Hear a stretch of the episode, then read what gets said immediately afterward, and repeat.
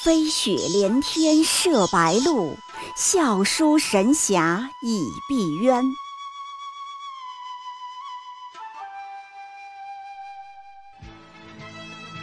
如果说古龙的小说像冰水，越喝越觉得心寒，写透了人情凉薄，那么金庸的小说就像烈酒，起初苦涩艰深，入口醇厚，回味无穷。金庸小说中有两句纲领性的灵魂的话，第一句叫做“为国为民，侠之大者”，这句话讲的是家国。但是如果只有这两句话，还不是最一流的文学。金庸小说的第二句话叫做“怜我世人忧患时多”，这句话讲的是悲悯，有悲悯的才是真正第一流的文学。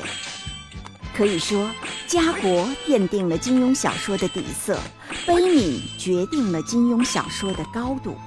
喜马拉雅主播小昭在海边将陪您一起每天十分钟细细品读金庸，欢迎您的关注与订阅，每晚八点更新一集，不见不散。you